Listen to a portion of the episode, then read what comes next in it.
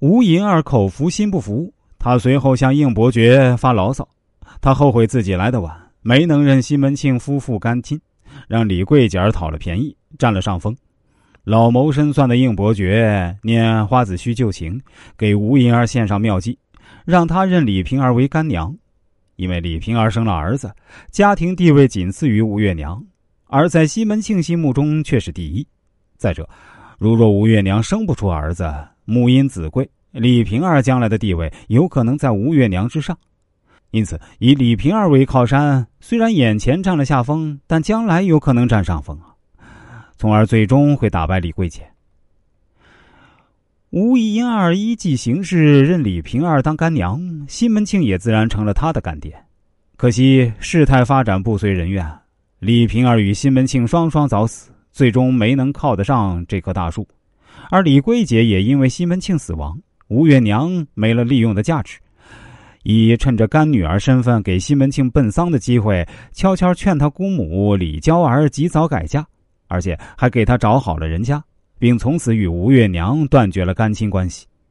而他与吴银儿围绕西门庆家进行的明争暗斗三部曲也就此终结。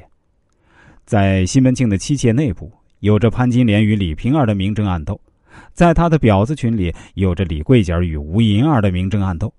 这两场看似互不相干的斗争，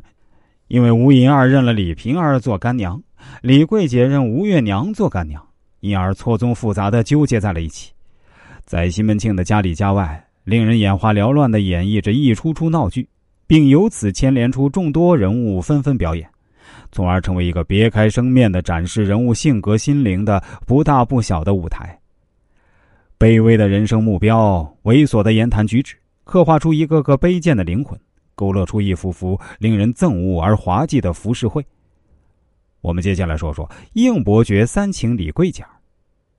西门庆大宴宾客，庆贺自己升官，清河县四大名妓悉数到场，但李桂姐因认了西门庆做干爹，自作主张不出来接客，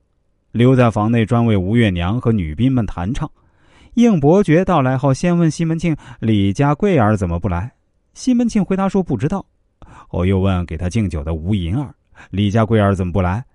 吴银儿告诉他：“李桂姐认了吴月娘做干娘，正在吴月娘房里显摆呢。”